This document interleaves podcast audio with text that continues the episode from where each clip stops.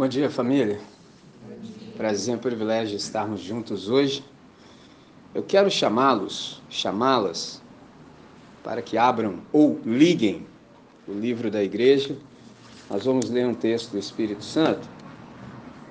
Eu vou chamá-los e chamá-las para João. Primeiro texto, João. João capítulo 15. João capítulo 15. Chegando a João no capítulo 15, identifique os versos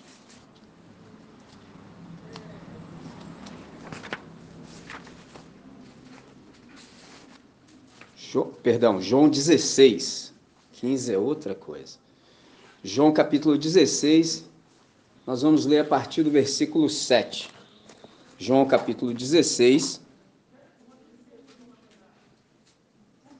João capítulo 16, a partir do versículo 7, está dito assim: Todavia digo-vos a verdade, que vos convém que eu vá, porque se eu não for, o consolador não virá a vós. Mas quando eu for, vou-lo enviarei. E quando ele vier, convencerá o mundo do pecado da justiça e do juízo. Do pecado, porque não crê em mim. Da justiça, porque vou para meu Pai e não me vereis mais. E do juízo, porque já o príncipe desse mundo está julgado. Ainda tenho muito que vos dizer, mas vós não o podeis suportar agora. Mas quando vier aquele, o Espírito da Verdade, ele vos guiará em toda a verdade, porque não falará de si mesmo mas dirá tudo o que tiver ouvido, e vos anunciará o que há de vir. Ele me glorificará, porque há de receber do que é meu, e vou-lo há de anunciar. Tudo quanto o Pai tem é meu. Por isso vos disse que há de receber do que é meu, e vou-lo há de anunciar.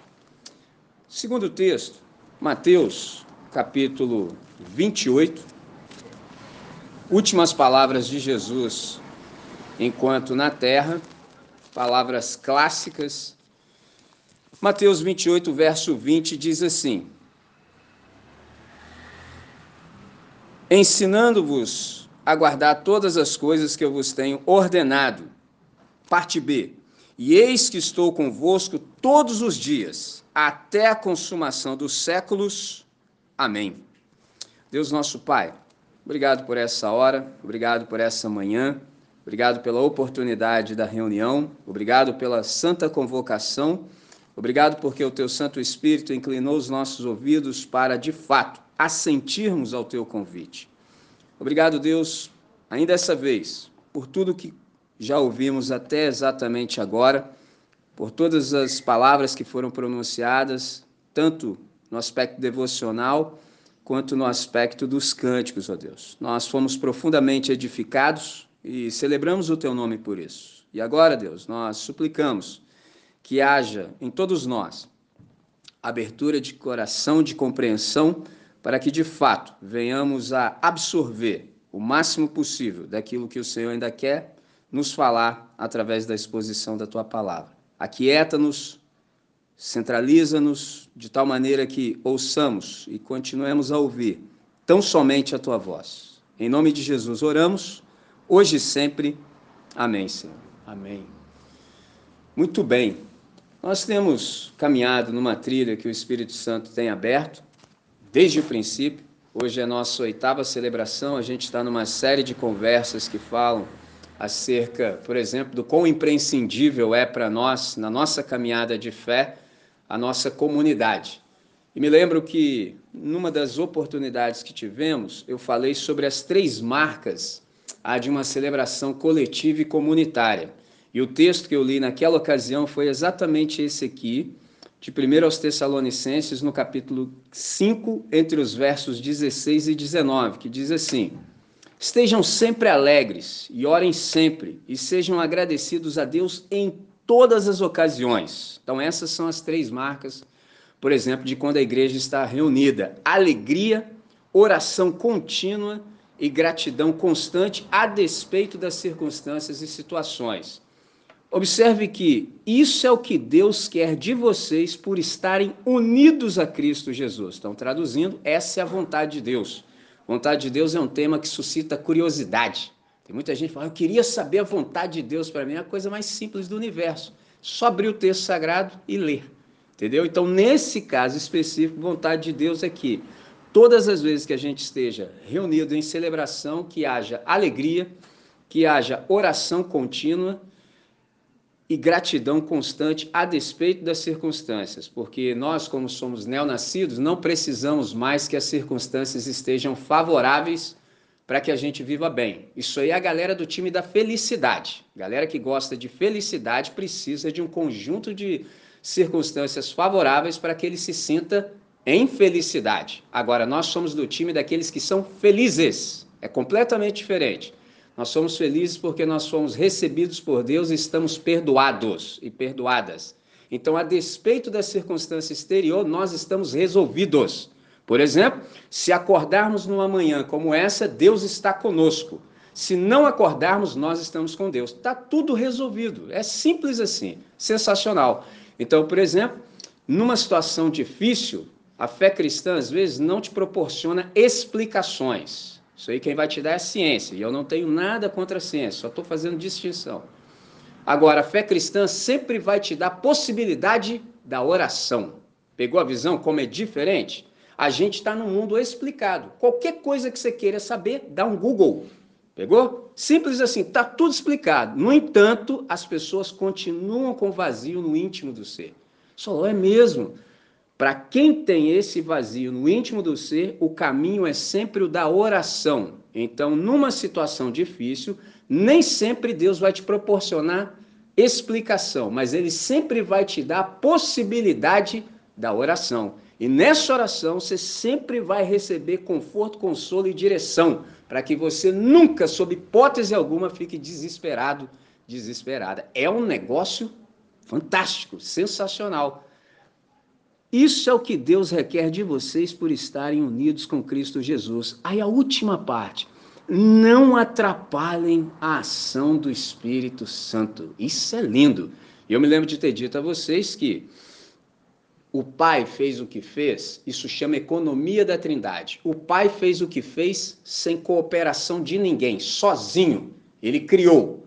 O filho fez o que fez com cooperação e com oposição, até que na cruz do Calvário ele diz: está feito. Agora, o Espírito Santo, em cuja dimensão estamos, ele reage à comunidade. Traduzindo, se você entrar numa de objetar a Deus, as coisas não fluem como poderiam. Esse é o problema que a gente tem. Então a gente precisa, primeira coisa, é saber de fato com quem nós estamos lidando e em qual dimensão nós estamos. Nós estamos na dimensão do Espírito Santo e lidamos com o Espírito Santo. Agora, a boa notícia disso tudo que eu preciso dizer antes de chegar de fato à pergunta dessa manhã é: se nós não atrapalharmos, não objetarmos a ação do Espírito Santo, se nós dermos todo o espaço para Deus operacionalizar a salvação em nós, acontece algo magnífico.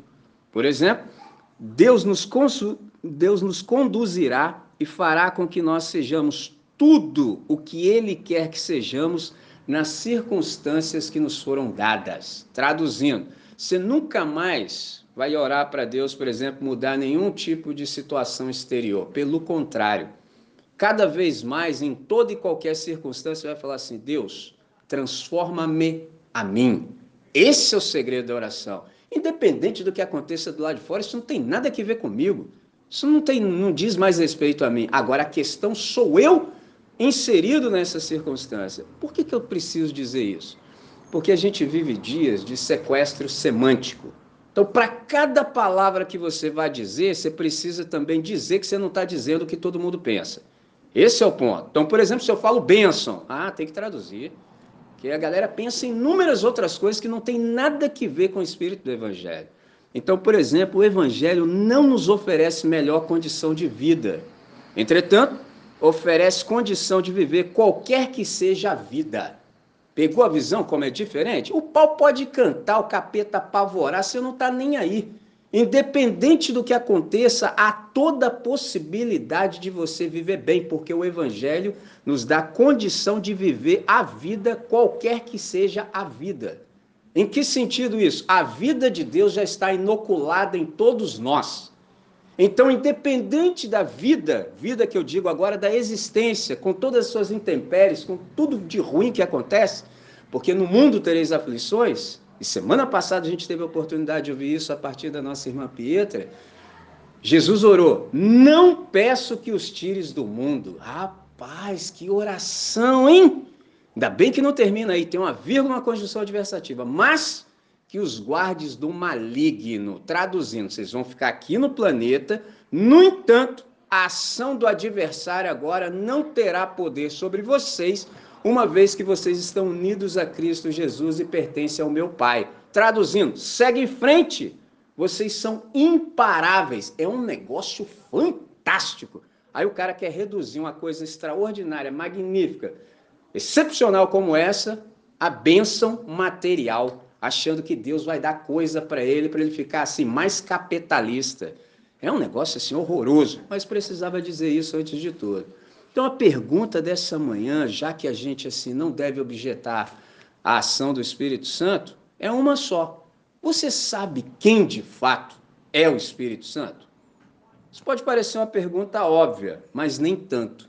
Por quê? Dadas as circunstâncias do nosso país, as razões históricas, a gente tem muita controvérsia quando fala acerca do Espírito Santo.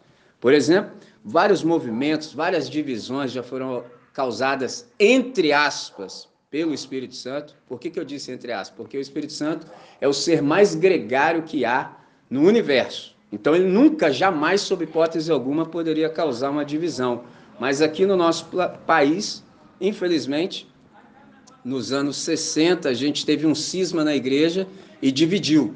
De tal maneira que tem pessoas hoje que sequer sabem quem é o Espírito Santo ao passo que outras atribuem as maiores loucuras à ação do Espírito Santo. É um negócio assim, excepcionalmente ruim. Eu não vou nem tratar desse tema agora porque me faltaria tempo para falar sobre isso. Então já vou direto ao ponto. A pergunta que a gente tem para responder a partir das Escrituras nessa manhã é tão somente essa: Espírito Santo, quem é? E aí, lendo o texto sagrado, eu listei pelo menos seis pontos para descrever para vocês e já digo de modo peremptório e categórico de saída. O Espírito Santo é Deus. Há muitas pessoas no país que não sabem que o Espírito Santo é Deus. E só tem um probleminha.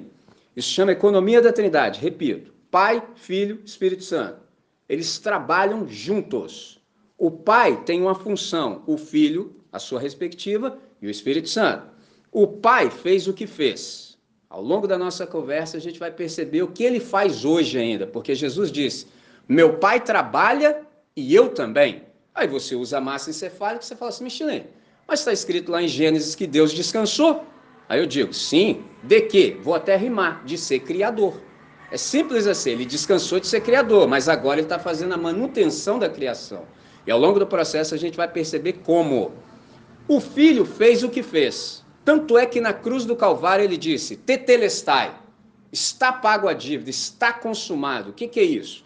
Qualquer pessoa que estivesse ali, como fala em português, ao redor da cruz, conseguiria entender o que aconteceu. Porque na prisão romana você ficava lá preso até que a sua dívida fosse paga. No dia que a sua dívida era paga, colocava-se na porta da sua cela: Tetelestai, está pago a dívida, mete o pé, some daqui. Eu falei: ó, oh, que legal! a Jesus cravado, reuniu as últimas forças, fez força sobre os cravos que estavam no seu pé, porque essa era a tortura. Você tinha duas possibilidades. Primeira, sente a dor aqui, nos pulsos, entendeu? Ou então sente a dor no pé. Se você quiser respirar, sente dor no pé. Você bota o corpo sobre os pés, sente aquela dor lancinante e respira. Ou, caso não queira sentir dor, deixa de respirar. Agora imagina passar por isso por horas. Jesus morreu muito rápido, só seis horas. Geralmente as pessoas ficavam dias. E aí, quando os caras não morriam, os caras ainda colocavam uma fogueira lá embaixo para assim, para te asfixiar, porque você morria por asfixia. Olha isso.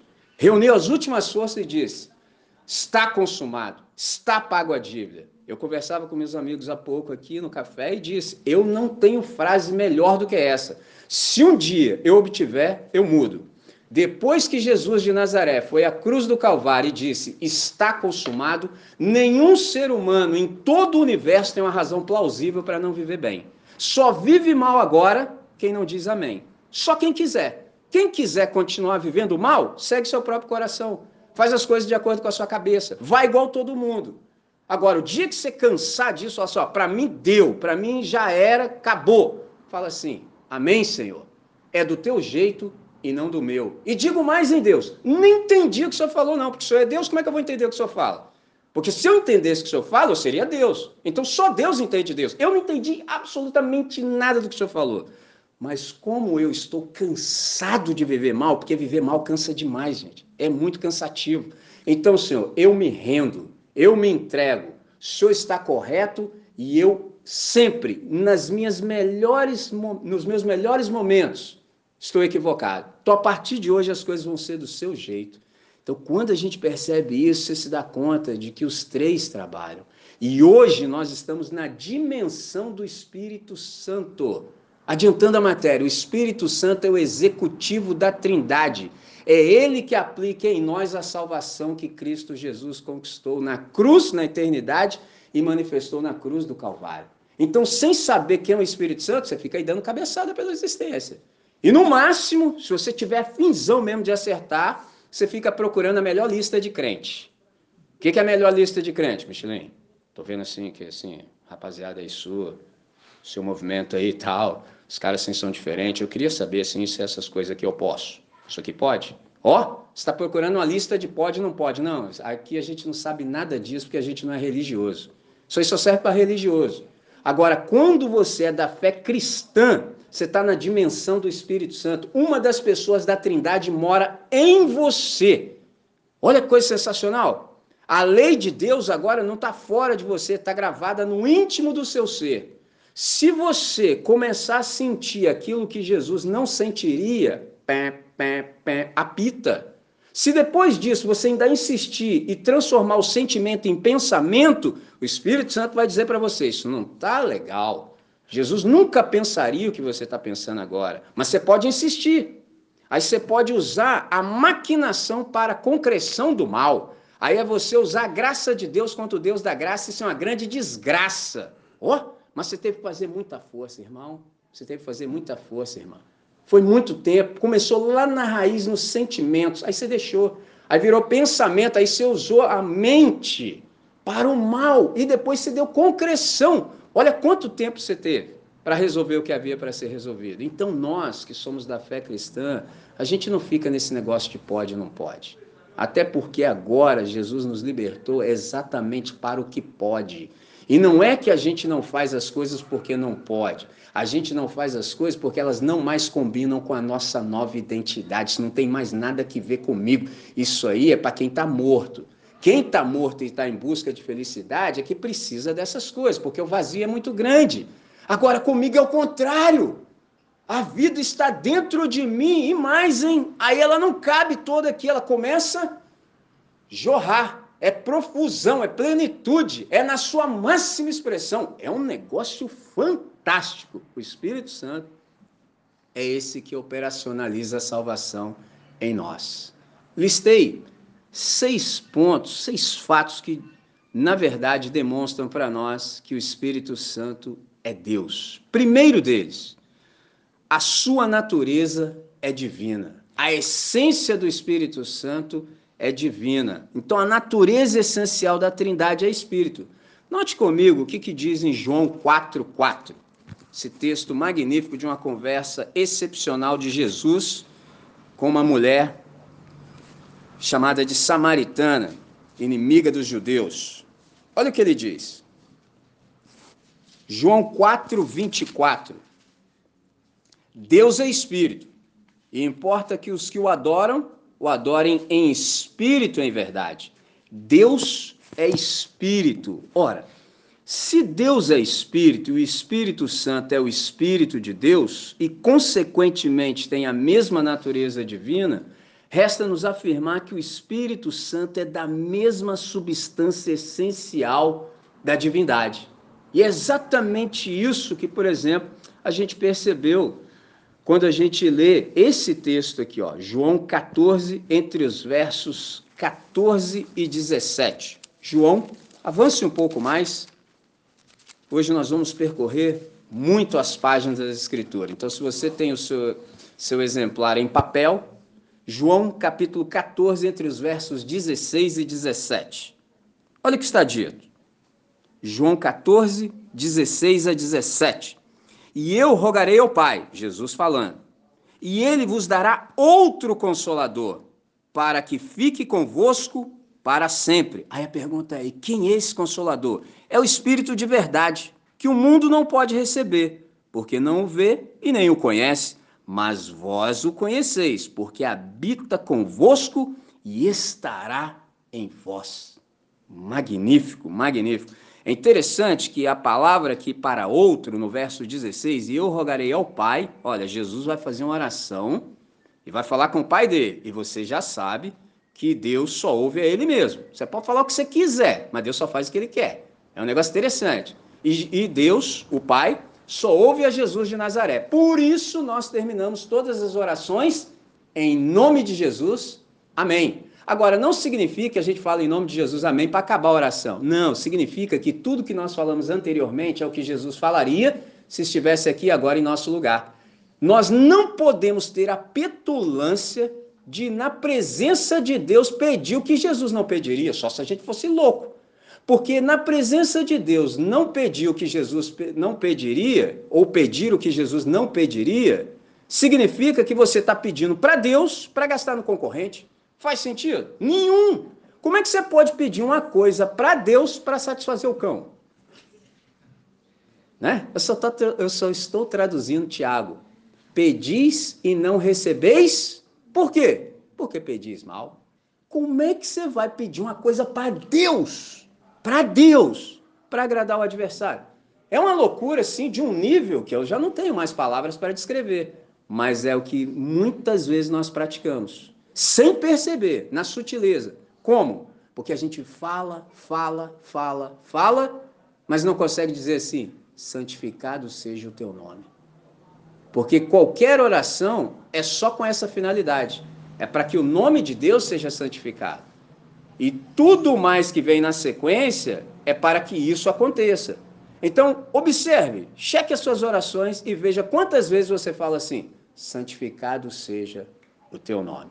Você pede isso, você pede aquilo, você pede abençoa meus planos, meus projetos, você fala o que você quiser, mas santificado seja o nome, talvez, pouquíssimas vezes, para não dizer nenhuma. E às vezes a gente não sabe por que, que a resposta não vem. Fica difícil.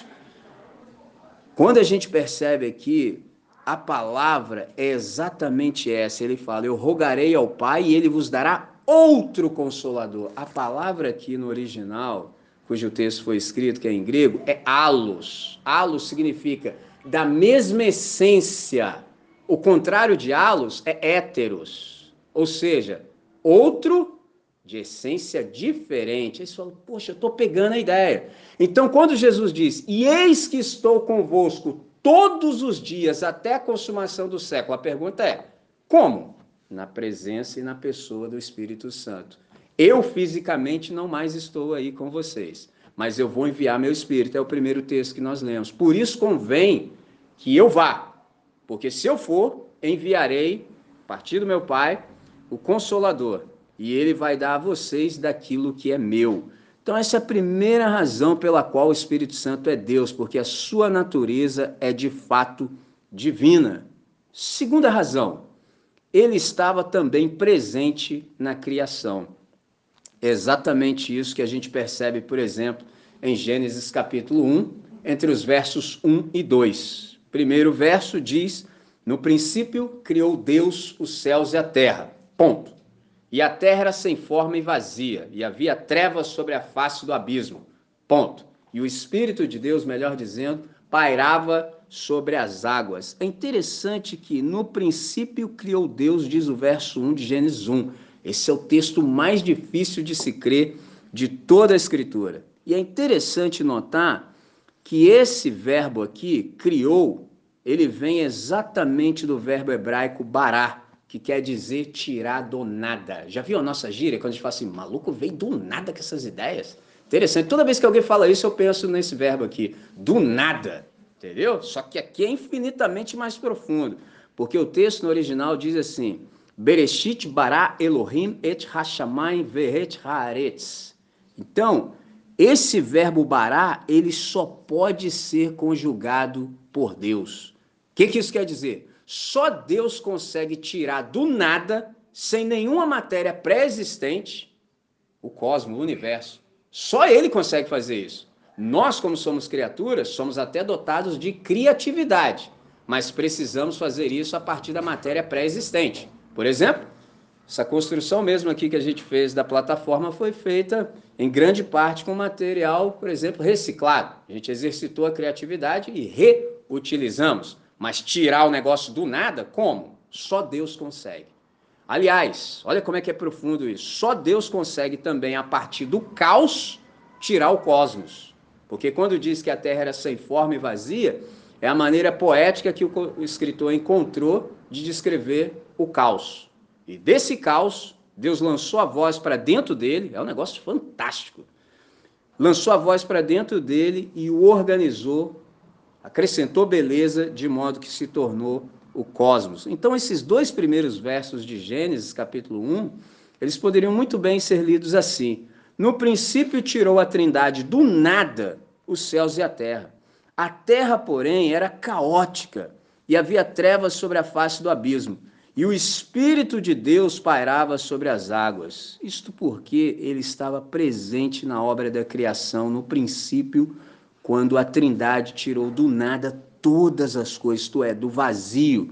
A expressão aqui, quando a gente lê, por exemplo, em outro texto, com outra tradução, que é a Vulgata, é ex nihilo. Daí, por exemplo, quem já estudou um pouquinho de filosofia sabe do niilismo. É isso, do nada, vazio total. Então, do vazio, Deus fez o cosmos. Então, na verdade, o Espírito Santo é associado à criação do cosmos. Então, ele está presente ele envolve toda aquela situação caótica com uma finalidade. Qual? Preparar o ambiente para a voz soberana de Deus. Então, o Espírito de Deus sempre paira sobre o caos. Então, por exemplo, quando sua vida tiver o bicho pegando, caotizada, lembre-se que o Espírito de Deus paira sobre, preparando sempre o ambiente para o comando da voz. Porque disse Deus, olha as três pessoas da Trindade presentes. Disse Deus: haja luz, e foi Fiat Lux. Interessante que na minha infância tinha um carro chamado assim. Aí quando eu cresci, comecei a estudar um pouco mais, falei: Fiat Lux, rapaz, haja luz. Falei: que coisa sensacional. É uma expressão latina. Haja luz, e não demorou não. E houve luz. Isso em português tem muito mais palavras do que no hebraico. No hebraico é assim: luz. Entendeu? Imediatamente. Ou seja, Deus fala e a coisa acontece. Sem defasagem, sem delay. Então, bará, de fato, é um verbo que só a Trindade pode conjugar. Agora, interessante é que isso se aplica à nossa vida de que maneira? Ora, se Deus criou a vida do nada, isso aqui também é uma antecipação da sua obra no Novo Testamento, dando nova vida àqueles que se arrependem e creem. Até porque só Deus, de fato, pode gerar vida onde não há vida. Então, quando a gente se arrepende e crê, a gente experimenta uma regeneração. Traduzindo, é um regênesis para nós. Isso é magnífico. Terceira razão pela qual o Espírito Santo é Deus é que ele é o mantenedor tanto da vida quanto da criação. Isso aqui é uma das mais belas e significativas afirmações bíblicas a esse respeito. E ela pode ser encontrada, por exemplo, em Jó, que é um livro poético, Jó capítulo 34, dois versos, 14 e 15. Olha que coisa linda que está sendo dita acerca de como Deus é o mantenedor da existência, da criação e da vida. Observe, se Deus pensasse apenas em si mesmo, ou seja, se Deus fosse egoísta, e para si recolhesse o seu espírito e o seu sopro, toda a carne juntamente expiraria e o ser humano voltaria para o pó. Já pensou se Deus fosse egoísta? É porque assim, a presunção às vezes toma conta do nosso coração e a gente não se dá conta do quanto Deus é bom com cada um de nós. Por exemplo, a parte diferente para nós que cremos é tão somente que a gente tem consciência de que Deus tem nos preservado na existência. Agora, quem não crê, o cara nem pensa sobre isso. Ele simplesmente acorda, pega o celular e começa o dia. Entendeu? Está viciado nesses estímulos. Agora, quem crê, não. Quem crê pensa assim: epa, continuo vivo no planeta, estou sendo mantido na existência. Isso tem significado. Esse é o dia que o Senhor fez. Ora, se ele fez esse dia e me preservou para esse dia, logo há um propósito. Preciso saber qual é esse propósito. Não posso sair da minha cama sem saber para que continuo no planeta, porque se eu saio da minha cama sem saber para que continuo no planeta, estou perdendo é tempo. Estou perdendo tempo, estou totalmente assim, fora do querer de Deus, porque não sei se sabem todos que Deus não precisa dormir, entendeu? Deus não dorme. Então, quando eu acordo, Deus já está na metade do dia de trabalho dele. Olha que interessante. Se eu levanto da cama com essa consciência de que Ele é o mantenedor da existência, eu falo, Senhor, onde está trabalhando? Eu quero cooperar contigo, eu quero colaborar. Laborar é uma palavra mais formal para trabalho. Então Deus está operacionalizando no planeta. Olha que coisa interessante. E eu, como não quero perder tempo, como não quero viver na vaidade, ou seja, na nulidade, eu me associo com o Todo-Poderoso, pego minha carteira profissional e já levo. Senhor, ensina aí, ensina aí. Ensina aí que eu quero participar do que o senhor está fazendo no universo, porque eu não posso ficar perdendo tempo no planeta. Olha que coisa sensacional. Aí o cara acorda e já mete logo o dedo no telefone. Ah, já era. Entendeu? Não vou nem falar muito sobre isso. Isso é o terror da vida. Você fica todo estimulado. Não consegue nunca, jamais ficar tranquilo. E o problema é que Deus não sai correndo atrás de ninguém gritando, não, entendeu? Esse é que é o problema. E aí você entra numa de, por exemplo, ficar assim ansioso, ansioso, porque não tem nada para fazer. Já passou por isso? Pô, não tem nada para fazer. O que, que você faz quando não tem nada para fazer? Nada. Simples assim. Quando não tem nada para fazer, você não faz nada. Mas é o estímulo, é muito estímulo, irmão. É muito. Mas sobre isso falaremos numa outra oportunidade, que eu já disse é o suficiente. O que, que esse texto aqui está dizendo? É que quem energiza, quem sustenta toda a vida, quem mantém os corações palpitando, quem mantém todo esse processo de fotossíntese, quem mantém vivo tudo que se move, tem fôlego de vida nas narinas, é o Espírito de Deus. Simples assim. Alguns de nós já têm essa consciência, a maioria não tem. E quando você não tem essa consciência, a vida perde o sentido e o significado. Vamos dar uma olhada no Salmo 104? Salmo 104. Vamos ver isso aqui, ó, de modo muito claro.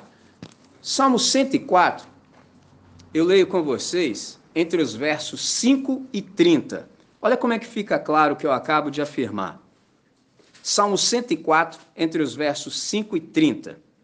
Lançou os fundamentos da terra, ela não vacilará em tempo algum.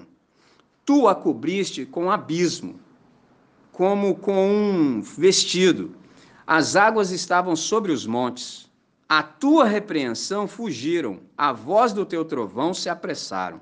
Subiram os montes, desceram os vales, até o lugar que para elas fundaste. Termo lhe puseste, que não ultrapassarão, para que não tornem mais a cobrir a terra. Traduzindo, nunca mais vai ter dilúvio. Tu que fazes sair as fontes nos vales, as quais correm entre os montes dão de beber a todo animal do campo. Os jumentos monteses matam a sua sede. Junto delas, as aves do céu terão a sua habitação, cantando entre os ramos. Ele rega os montes desde as suas câmaras. A terra farta-se do fruto das suas obras. Faz crescer a erva para o gado e a verdura para o serviço do homem para fazer, da, para fazer sair da terra o pão e o vinho que alegra o coração do homem, e o azeite que faz reluzir o seu rosto, e o pão que fortalece o coração do homem. As árvores do Senhor fartam-se de seiva, os cedros do Líbano que ele plantou, onde as aves se aninham, quanto a cegonha, a sua casa é nas faias. Os altos montes são para as cabras monteses e os rochedos são refúgio para os coelhos. Designou a lua para as estações e o sol conhece o seu ocaso. Ordenas a escuridão e faz-se noite, na qual saem todos os animais da selva. Os leõezinhos bramam pela presa e de Deus buscam seu sustento. Nasce o sol e logo se acolhem e deitam nos seus covis. Então sai o homem à sua obra e ao seu trabalho até a noite. Ó Senhor, quão variadas são as tuas obras! Todas as coisas fizestes com sabedoria, cheia está a terra das tuas riquezas. Assim é este mar grande e muito espaçoso, onde há seres sem número, animais pequenos e grandes. Ali andam os navios e o Leviatã que formaste para nele folgar. Todos esperam de ti que lhes dê o seu sustento em tempo oportuno. Dando-lhe o tu, eles o recolhem. Abres a tua mão e se enchem de bens. Esconde o teu rosto e ficam perturbados. E se lhes tira o fôlego, morrem e voltam para o seu pó. Envias o teu espírito e são criados, e assim renovas a face da terra. Perceberam?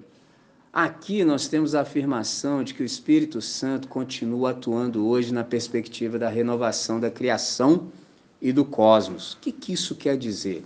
Que a Trindade ela não apenas criou, como ela continua mantendo e renovando e criando dentro da criação.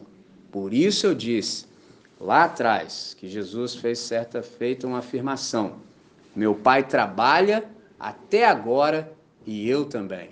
E aí, quando a gente pensa, fala assim, ah, mas Deus descansou? Sim, de ser criador.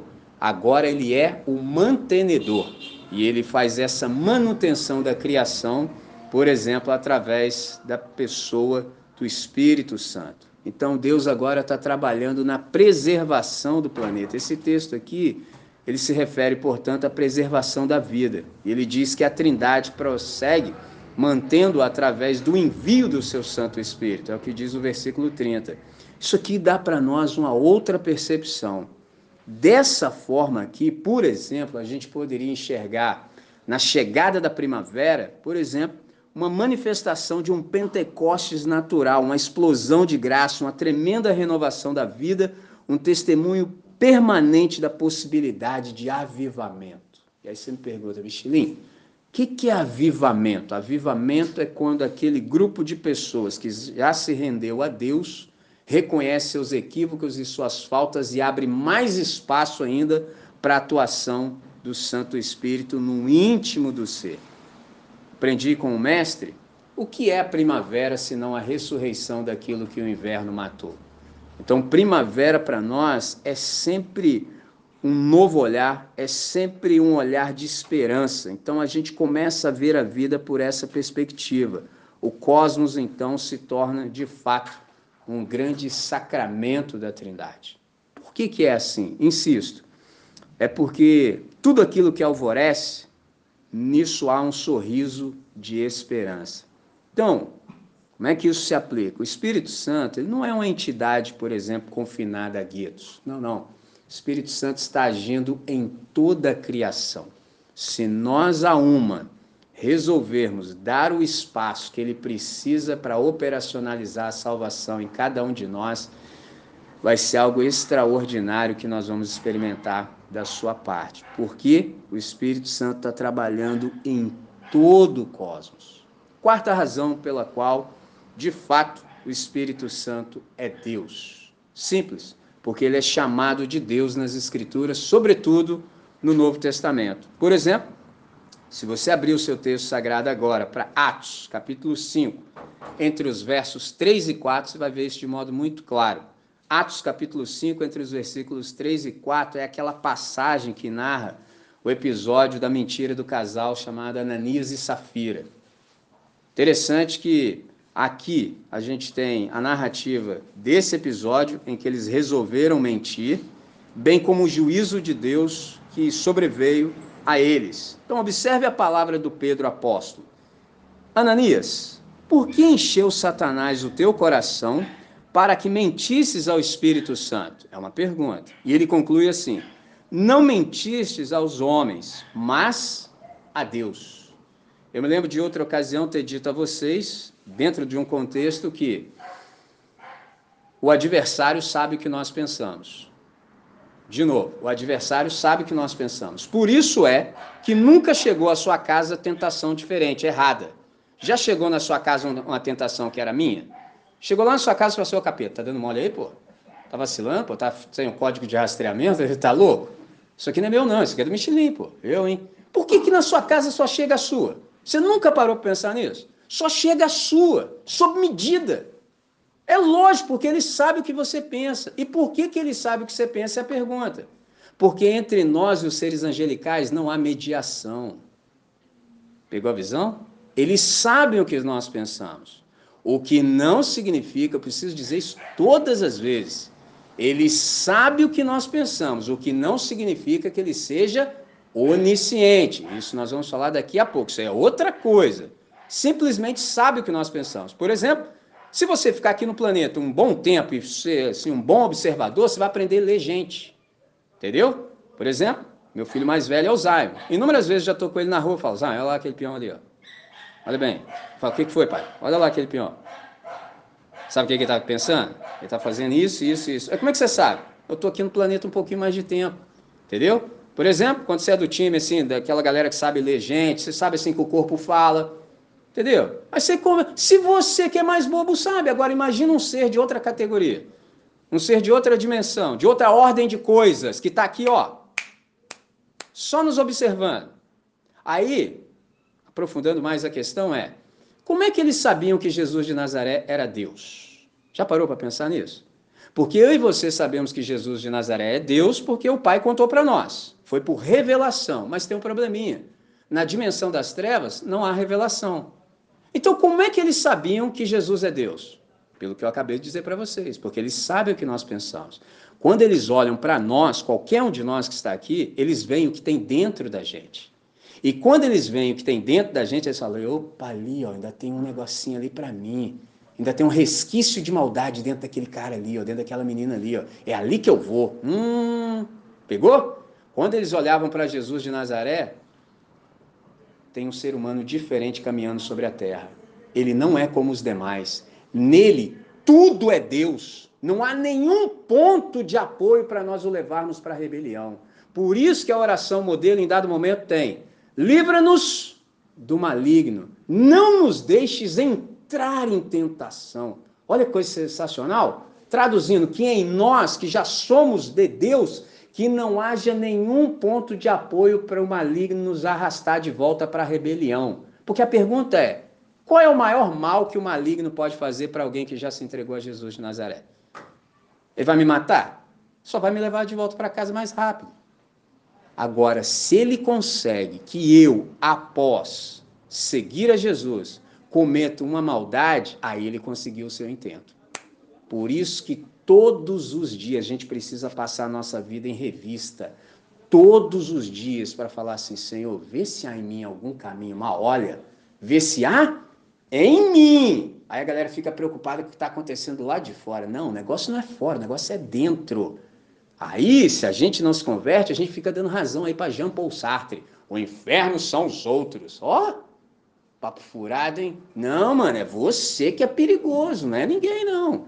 É igual mãe que fica assim achando que o filho dela é muito bom, entendeu? Hum, entendeu? Não, mano, é você que não presta, não é os seus amigos, é você, mano. Porque se você fosse consciente, nem amigo dos caras você era. Pegou a visão? Mas quando você não sabe quem você é, qualquer coisa está servindo. Entendeu? Quando você não sabe quem é, não falta gente te dando opinião. Aí você escolhe mal, tá tudo errado, mano.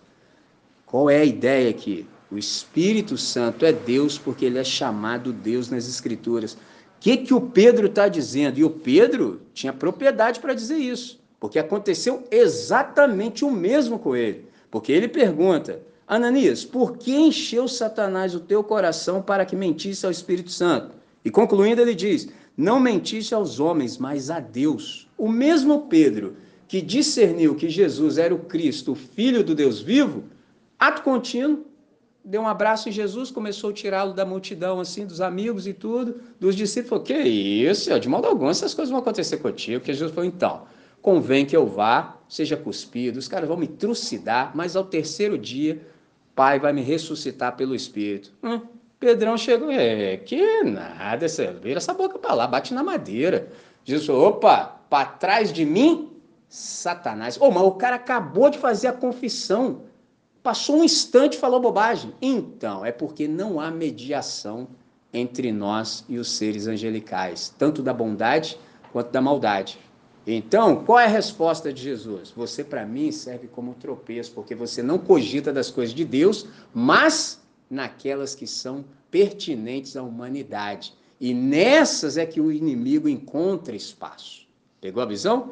Quando a gente se dá conta disso, a gente percebe que o Pedro está dizendo o seguinte: mentir ao Espírito Santo é o mesmo que mentir a Deus. Então, o Espírito Santo, de fato, é Deus, porque ele é chamado também de Senhor. Observe em 2 Coríntios, capítulo 3, o verso 17, essa afirmação. Ora, o Senhor é o Espírito. Agora, observe o verso 18. Todos nós, verso 18, 2 Coríntios, capítulo 3. Todos nós, contemplando como por espelho a glória do Senhor, somos transformados de glória em glória na sua própria imagem, como pelo Senhor, o Espírito. O que, que isso quer dizer? Note bem que a palavra do Senhor segue-se uma vírgula, e depois de tudo isso está dito, o Espírito. Ou seja, Paulo está dizendo que o Espírito Santo é o Senhor. Quinta afirmação pela qual nós compreendamos que o Espírito Santo é Deus, é que ele possui os atributos divinos. Esse fala assim, Michelin, antes de tudo, o que são atributos? Atributo é uma qualidade, uma característica atribuída tão somente a Deus. Então, dada a condição especial de Deus, em que os seus atributos coincidem com o seu ser, os atributos são comumente chamados de perfeições divinas. Então, os atributos de Deus são essas qualidades atribuídas ao caráter divino de acordo com a sua autorrevelação e que nos ajudam a discernir quem é Deus. Eu listei quatro: eternidade, onipresença, onipotência e onisciência. Eternidade. Note que, por exemplo, o escritor aos Hebreus, ele diz no capítulo 9, no versículo 14, que o Espírito possui eternidade, ao chamá-lo de Espírito eterno. Sobre onipresença, por exemplo, abra o seu texto sagrado, vamos ler juntos. Eu acabei de fazer uma citação do Salmo 139, eu citei o verso 23 e 24. Agora eu quero chamá-los ao Salmo 139. Vem comigo a partir do versículo 7. Salmo 139, a partir do versículo 7, que diz assim: Para onde mirei do teu espírito? Ou para onde fugirei da tua face? Olha que pergunta sensacional. Se eu subir ao céu, lá tu estás. Se eu fizer no inferno a minha cama, eis que tu ali estás também. Se tomar as asas da alva e se habitar na extremidade do mar, até ali a tua mão me guiará e a tua destra me susterá. Se disser, de certo que as trevas me encobrirão, então a noite será a luz à roda de mim. Nem ainda as trevas me encobrem de ti, mas a noite resplandece como o dia. As trevas e a luz são para ti a mesma coisa. Pois, Possuístes as minhas entranhas, cobriste-me no ventre da minha mãe. Eu te louvarei, porque de modo assombroso e tão maravilhosamente fui feito. Maravilhas são as tuas obras, e a minha alma o sabe muito bem. Os meus ossos não te foram encobertos quando no oculto fui feito e entretecido nas profundezas da terra. Os teus olhos viram meu corpo ainda informe, e no teu livro todas estas coisas foram escritas, as quais em continuação foram formadas, quando nem ainda uma delas havia. E quão preciosos me são, ó Deus, os teus pensamentos, quão grandes são as somas deles. Se as contasse, seriam em maior número do que areia. Quando acordo, ainda estou contigo. Olha a indagação do salmista. Observe que ele fala sobre onipresença. Ele está dizendo que o Espírito Santo, de fato, é onipresente. Então, ele é capaz de, a um só tempo, ter todos os lugares em sua presença. Às vezes as pessoas acham que onipresença é Deus estar em todos os lugares. Eu já disse a vocês que é o contrário. Não é que Deus está em todos os lugares. Todos os lugares é que estão na presença de Deus. Então, Deus é o nosso habitat de subsistência. Tudo está em Deus. Então, não é que quando você chegar lá, Deus vai estar lá. É o contrário. Quando você chegar lá, lá já está na presença de Deus. Isso é que é sensacional. E é exatamente por isso que o salmista indaga: Para onde me ausentarei do seu espírito? Para onde fugirei da sua face? Impossível. Não há como fazer isso. O Espírito do Senhor é onipresente, é a declaração desse salmo. E diz ainda a Escritura que o Espírito do Senhor ele é onipotente, é plenipotente. Oni significa totalmente. E todas as vezes que nós atribuímos isso a Deus, de fato nós o estamos reconhecendo. Por exemplo, a, no Dia das Mães, a gente conversou aqui sobre a reinvenção da maternidade. E quando a gente olha para Lucas capítulo 1, verso 35, a gente percebe a concepção miraculosa no ventre de Maria pelo poder do Espírito Santo quando a sombra do Altíssimo a cobriu. Interessante é que na sequência imediata desse texto, há uma conclusão dizendo que não haverá impossíveis para nenhuma das promessas do Senhor. Mas a gente sabe que a fertilização no ventre de Maria foi feita pelo poder magnífico do Espírito Santo. Então, o que está sendo dito aqui? Que há uma conexão indissolúvel entre a obra do Espírito Santo, ou seja, na concepção de Jesus, e a onipotência de Deus, aquele para quem não há impossíveis. Aí sim a gente chega na onisciência. Por exemplo, Espírito Santo também é onisciente. É o que nos é dito, por exemplo, em 1 Coríntios, capítulo 1, entre os versos 10 e 11, que o Espírito Santo, de fato, é onisciente. E aí, agora sim, é a hora da gente discernir o que é onisciência, ou para muitos, tão somente lembrar. Onisciência é a faculdade da objetividade plena. Isso que é onisciência. Só Deus tem. Por exemplo, nessa sala há inúmeras pessoas, todas vendo o mesmo fato, mas se todas ou cada uma forem interrogadas, serão versões diferentes, que corroborarão o fato, mas nunca serão na mesma perspectiva. Porque todo ponto de vista é a vista de um determinado ponto. Só Deus tem a faculdade da objetividade plena. Ele sabe tudo. O que é onisciência? É saber tudo, sobre tudo, todos, todo o tempo, o tempo todo, a exaustão. Traduzindo, não há nada que Deus não saiba. Mais ainda, eu e você para Ele somos patentes, somos flagrantes. Isso é um negócio sensacional. Traduzindo, já viu essa máscara assim que a sociedade impõe que a gente use? Então, não precisa. E eu não estou falando de Covid, entendeu? Estou falando da máscara existencial da aceitação, aquela sem a qual você não é aceito. E como eu e você temos crise de pertencimento, a gente faz de tudo para pertencer. A boa notícia do Evangelho é que, como nós somos flagrantes para Deus, primeira coisa que acontece quando nós o encontramos e ele se encontra conosco é: pode tirar. Pode tirar. E aí é uma crise, porque como que tira? Dependendo do tempo que você passou na dimensão das trevas. Você já construiu uma vida com esse negócio na cara. E agora para tirar? Como é que fica? Tem que ser muito humilde, tem que ter muita humildade, é muito quebrantamento de Deus, porque é muita mentira construída em cima da areia. Como é que tira a máscara agora para você ser você de fato, quem você realmente é? Existem inúmeras máscaras existenciais com as quais nós nos travestimos para passar pela existência. A boa notícia do Evangelho é: o Espírito Santo é onisciente. Então ele sabe o que há para se saber e ele sabe quem nós realmente somos. E digo mais ainda, melhor ainda, mais profundo, é que quando nós nos associamos com Deus, Ele também nos dá a possibilidade de sermos pescadores de homens. O que, que, é isso? Tem gente que acha que ser pescador de homens é assim, um lugar como esse, você ficar aí na rua chamando um montão de gente para vir para cá. Tem gente que acha que é isso. Tá tranquilo. Há pessoas que pensam o seguinte: não, não. O que Deus está chamando em Cristo Jesus é para a gente ser pescador de humanidade. Em que sentido?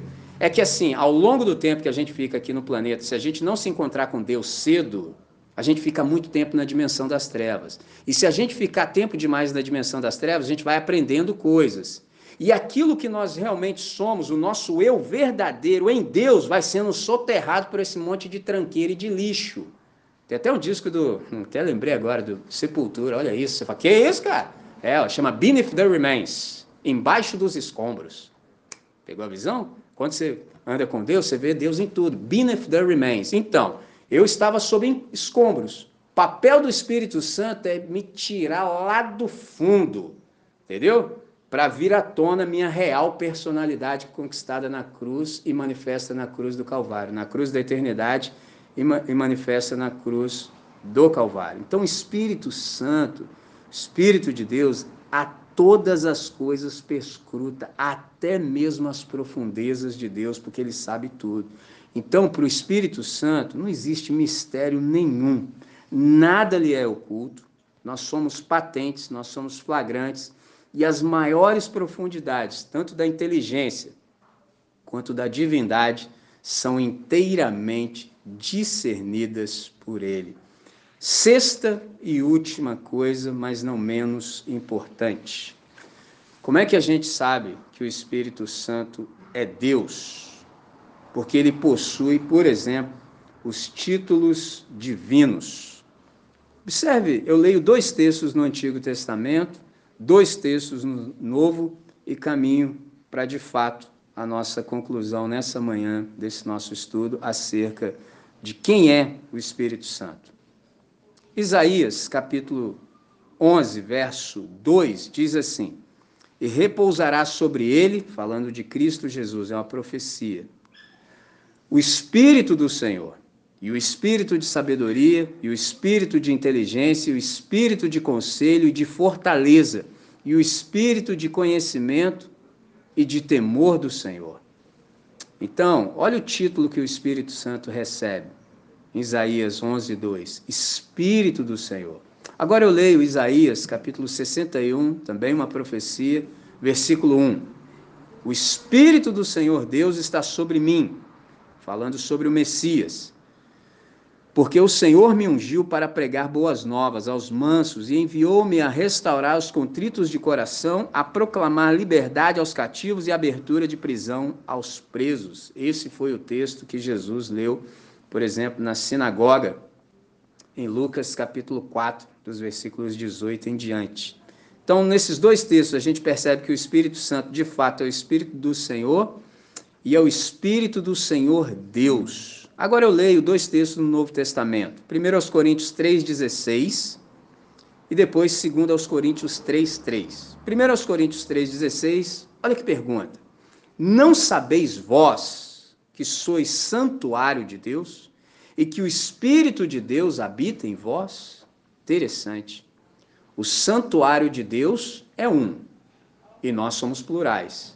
Tem muita gente que faz uma confusão com esse texto. Aí os caras da lista de pode não pode, vou só tocar no assunto, só ampassando para você pegar a visão. Aí os caras metem a lista de pode não pode para você, quando você também não sabe quem é o Espírito Santo, aí os caras falam assim, esse negócio de tatuagem aí, ó, não pode não. Ó, Aí já mete logo o texto distorcido, porque você é templo do Espírito Santo. Não é isso que está escrito aqui. Observe que há um singular e um plural. Vós sois o templo do Espírito Santo. Então o templo é um só. E nós somos vários. Então cada um de nós é uma pedra viva que compõe esse templo. Olha que interessante, pedra viva, por uma razão óbvia um Deus vivo só pode morar numa casa viva. Cada um de nós, isso é 1 de Pedro, capítulo 2, verso 5 em diante. Cada um de nós é uma pedra viva.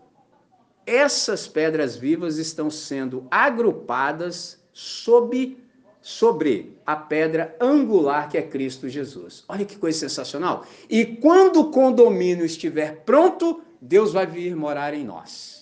Porque tem gente que acha que vai morrer para o céu. Não, é o contrário, irmão. Só você ler Apocalipse, entendeu? 21, 22, lê lá direitinho que você vai ver que é Deus que vem morar em nós. Porque aquele que começou a obra em vós há de completá-la até o dia de Cristo. Ele está preparando esse condomínio para habitar de fato pela eternidade em nós. Então, não sabeis vós que sois o santuário de Deus e que o Espírito de Deus habita em vós? 1 Coríntios 3,16. Agora sim, 2 Coríntios 3,3. Estando já manifestos como carta de Cristo, produzida pelo nosso ministério, escrita não com tinta, mas pelo Espírito do Deus vivente. Observe como o Espírito Santo é chamado: Espírito do Deus vivente. Não em tábuas de pedra, fazendo uma alusão àquilo que Moisés fez. Não, agora é diferente. Mas em tábuas de carne, isto é, nos corações. E coração aqui não é órgão, coração aqui é o ser humano em essência, ou seja, a lei de Deus agora vai ficar gravada no íntimo do ser. Como é que tudo isso se aplica à nossa vida? Tudo isso aqui que eu listei e disse da maneira mais simples que eu pude foi tão somente para explicitar aquilo que é óbvio. E às vezes eu me sinto até tentado, porque eu falo assim, cara, mas eu vou ter que dizer essas obviedades. Mas graças a Deus que Alguém me ensinou que o óbvio também precisa ser dito. E as coisas só são óbvias porque alguém disse. Entendeu? Então, num tempo como esse, a gente precisa de fato saber quem é o Espírito Santo. E eu, de modo peremptório, como eu disse no começo, categórico, disse que o Espírito Santo é Deus. Então a pergunta lá do início, ela permanece para nós. E a gente precisa dar uma resposta. Você sabe de fato quem é o Espírito Santo? E quando eu falo sabe aqui, eu me lembro de um professor de espantos chamado Rubem Alves, que ele me ensinou o seguinte: com ele eu aprendi que a palavra saber, se você trocar uma letra, é muito parecida com sabor. Então, saber aqui não é um mero conhecimento livresco, entendeu? Não, não é isso. É um saber de experiência, é um saber experimental. É um conhecimento experiencial da pessoa do Espírito Santo. Então, com isso, eu já acabei adiantando a matéria da nossa próxima reunião. O Espírito Santo é uma pessoa. Espírito Santo é Deus, Espírito Santo é uma pessoa. Mas fala, Michelin, mas por que isso aqui é importante? Porque o Espírito Santo não é uma força. Por que, que o Espírito Santo não é uma força, não é uma energia? Porque forças são em si, por si mesmas, impessoais. Então, repito, Espírito Santo é uma pessoa. Então, se o Espírito Santo é uma pessoa, ele não é um conceito vago, obscuro, abstrato, não é uma energia impessoal, uma mente fria, despersonalizada, sem coração. Não. O Espírito Santo, de acordo com o texto bíblico, ele é, na verdade, uma pessoa. Então, a Bíblia nunca coloca o Espírito Santo na categoria de isto, de coisa, mas de tu, de pessoa. Espírito Santo também é uma pessoa. E que tipo de pessoa é o Espírito Santo? É a nossa pergunta. Ele é o tipo de pessoa que capacita a família de Deus para viver a contento a nova vida, a vida da ressurreição. Sem o Espírito Santo, a gente não consegue viver a vida que Jesus de Nazaré conquistou para nós na cruz do Calvário. Tem muitas pessoas que fazem força, o cara tenta, por isso a galera até hoje fica nesse negócio de lista de crente, lista de pode e não pode. Não precisa, mano. Espírito Santo habita na igreja. Ele vai te instruir. A fé cristã é como subir uma escada. Mas não é você que sobe a escada. Aqui nós subimos uma escada. Fé cristã é como subir uma escada, mas não é você que sobe a escada. É a escada que sobe você. E eu sei que você pode estar pensando assim, mas como assim que a escada me sobe? Ela é rolante. Qual é meu trabalho na escada rolante? Ficar quieto. Mas eu sei que você não presta. Eu sei, irmão, que eu também não presto. Eu sei que quando o shopping foi lançado, você andou para trás na escada. Eu sei. A segurança ficou bolado com você. E você está pensando assim, pô, Michelin, mas se eu quiser mandar de Michael J e andar para trás na escada? Tem isso também. Então a galera que gosta. Dia desse eu falei para a galera do Colégio Batista. Falei, rapaziada, vamos para frente aí, que o único que ganhou dinheiro andando para trás é Michael Jackson. Pegou? E se você cismar de andar para trás? Boa notícia do Evangelho. O Espírito Santo faz você ficar quieto na escada.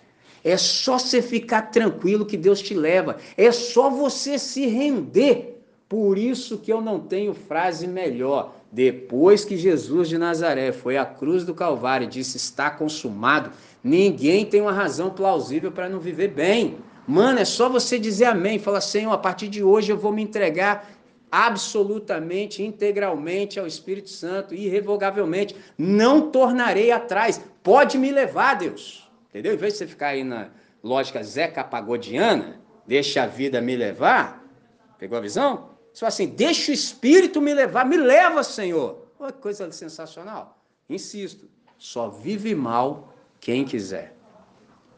Percebe que o Espírito Santo, ele age em nós através de um relacionamento pessoal? Por que, que é importante saber isso? E a última coisa que digo. É importante saber que nós nos relacionamos com o Espírito Santo de uma maneira pessoal, porque a saúde de todas as nossas relações, tanto com seres humanos quanto com Deus, depende fundamentalmente do modo como nós discernimos a pessoa com a qual nós nos relacionamos. Se você não souber quem é o Espírito Santo, não flui.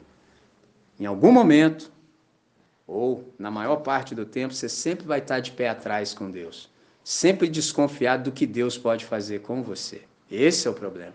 Quando, na verdade, Deus só quer te transformar em tudo aquilo que está na sua mente, ou seja, tudo aquilo para o qual ele lhe conquistou, tudo aquilo para o qual Jesus foi à cruz e se ofereceu em seu lugar para que você viva a vida da salvação. Então, por hoje é o suficiente, do mesmo jeito que Jesus disse: Tenho muito para vos dizer, mas vocês ainda não conseguem suportar. De igual modo se aplica hoje. Muita água mata a planta. Então, na próxima semana a gente vai continuar a nossa conversa, nosso estudo, nosso discernimento acerca da pessoa do Espírito Santo, de fato, discernindo que ele é uma pessoa com a qual nós nos relacionamos e vamos ver quais são as implicações de tudo isso. Vou pedir aos meus irmãos que façam um som e, na sequência disso, a gente ora. Enquanto eles fazem o som, medite tanto no que eles vão cantar, quanto em tudo aquilo que a gente conseguiu conversar até aqui e na sequência disso a gente ora.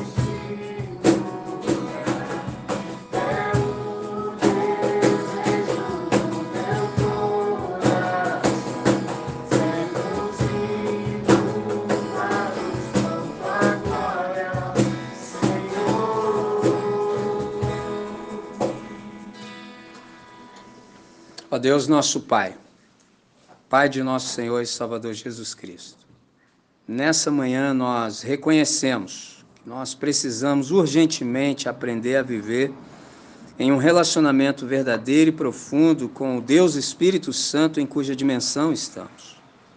Ó Pai, ensina-nos a valorizar o que dá vida, aquilo que vivifica, Senhor, não aquilo que está em voga, não aquilo que é barulhento e tampouco excitante. Nós não estamos em busca de arrepios ou de sobressaltos. Nós, na verdade, queremos conhecimento profundo da pessoa do teu Santo Espírito. Liberta-nos, ó Deus, do vício em estímulos, impulsos e entretenimento. Livra-nos, ó Deus, de querermos viver extasiados, Pai. No lugar disso, Pai, suplicamos ainda essa vez que o nosso conhecimento da pessoa do Espírito Santo possa se aprofundar dia após dia, de tal maneira que haja intimidade entre nós, para que ouçamos em todo tempo a tua voz, para que a gente aprenda a ser dirigidos pelo teu Santo Espírito, uma vez que nós somos teus filhos. Livra-nos, ó Deus, da escravidão da religião, dessa lista de pode e não pode, e no lugar, ó Deus, dá-nos uma nova consciência dá-nos a mentalidade de Cristo, transforma nossa mente pela ação magnífica do teu Santo Espírito. E agora, que a graça de Cristo Jesus, nosso Senhor, o amor de Deus e as consolações da pessoa do Espírito Santo, cuja natureza e essência é divina, que esteve presente e ativo na criação logo no princípio, esse que é o mantenedor da vida e da existência, faz a manutenção da criação, que é chamado de Deus, sobretudo no Novo Testamento, que possui os atributos divinos e os nomes divinos. Que ele seja sobre nós, que ele seja conosco e que ele dirija a nossa vida ao longo dessa nova semana que se inicia para o máximo louvor da sua glória. É nossa oração, sabendo quem somos, perdoados e perdoadas, filhos e filhas amados do Senhor, que oramos agradecidos, em nome de Cristo Jesus. Amém, Senhor. Amém. Vivam bem.